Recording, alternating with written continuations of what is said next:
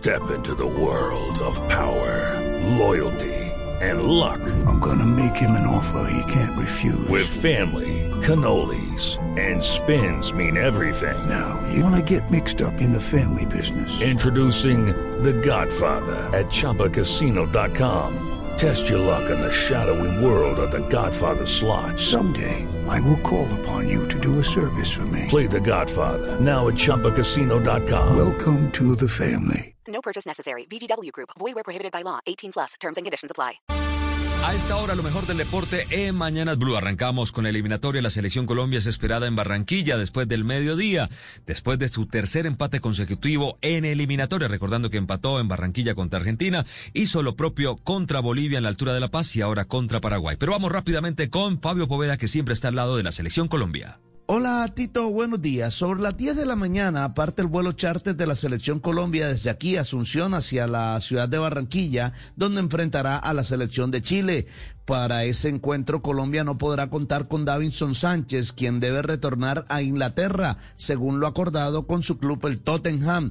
Además, la Federación Colombiana de Fútbol hace gestiones para poder contar con Wilmar Barrios y David Ospina, quienes fueron solicitados por sus clubes. Así lo dijo el director técnico Reinaldo Rueda. Parece que lo de Davinson Sánchez es, algo que no se va a poder eh, mantener y eh, quizá va, va a lograr, va a tener que regresar, ¿no?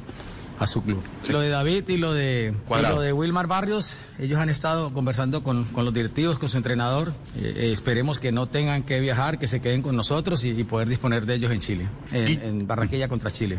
El juego ante Chile, que viene de empatar sin goles ante Ecuador en Quito, se jugará el próximo jueves en el Estadio Metropolitano Roberto Meléndez de Barranquilla a partir de las 6 de la tarde con transmisión por Blue Radio. Gracias, Fabio. Hubo resultados que complicaron a Colombia, otros que ayudaron, como siempre pasa. El panorama de la eliminatoria con Cristian Marín. Tito, buenos días. En total se marcaron nueve goles en la sexta fecha de la eliminatoria Camino a Qatar 2022. Ecuador no pasó del empate a cero frente a la selección chilena y Gustavo Alfaro, técnico de la selección del vecino país, ya es objeto de críticas. Uno puede ganar, empatar o perder, esto es fútbol. No por ser Ecuador y jugar en Quito, nosotros le vamos a ganar a cualquier equipo. Ni de la misma manera, no porque nosotros juguemos de visitante, nos va a ganar cualquier equipo. Entre tanto, Uruguay sin sus grandes figuras, sin Lucho Suárez, sin Cavani, se impuso cuatro goles por dos frente a la selección boliviana y se encamina dentro del lote de clasificados directos a la próxima edición de la Copa del Mundo. La jornada se cerró con el compromiso en el Estadio Nacional de Lima entre Perú y Venezuela. La selección inca se impuso un gol por cero. A pesar de la victoria, no fue bueno el funcionamiento del equipo de Ricardo Gareca. Me quedo tranquilo con el partido, no con el segundo tiempo, con el partido. O sea, Perú ganó, solo tengo que felicitar a los muchachos. Jugados ocho partidos, Brasil comanda la eliminatoria con 21 puntos, segundo Argentina con 15, tercero Ecuador con 13, cuarta Uruguay con 12, hasta ahí los clasificados de forma directa, quinta Colombia con 10, que por ahora se ubica en zona de repechaje, sexta Paraguay con 8, séptima Perú con 8, octava Chile con 7, novena Bolivia con 6 y el colero del torneo es Venezuela con 4 puntos. Gracias, Cristian. Hubo fútbol colombiano también. Nacional lidera la liga. Con autoridad ganó 3 por 1 eh, a Alianza en Barranca Bermeja. Dorlan Pavón volvió a marcar en Colombia luego de nueve años. Alejandro Restrepo, DT del Verde. Realmente ha sido un partido donde, donde seguimos consolidando al equipo, donde, donde vamos en busca de esos objetivos propuestos. Primer objetivo de, de clasificar, de ir haciendo puntos. Morillo Gómez, por su parte, renunció a la dirección técnica del Medellín luego del empate a cero contra Independiente Santa Fe. Esto firmó en rueda de prensa.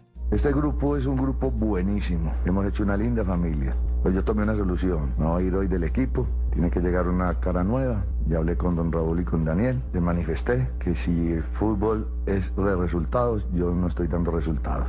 Sin embargo, los jugadores a última hora lo están convenciendo de seguir. Estaremos muy atentos a esta noticia. Terminó la Vuelta a España. El mejor nuestro fue Egan Bernal en el sexto lugar, pero resaltamos su lucha y entrega. Perdió la camiseta blanca de mejor joven. No pudo ganar etapas, pero su actitud siempre fue la de luchar permanentemente. Roglic se coronó con su tercera vuelta consecutiva y el escándalo lo protagonizó Superman López, que tiene en vilo la continuidad en el Movistar por su retiro voluntario en la penúltima etapa.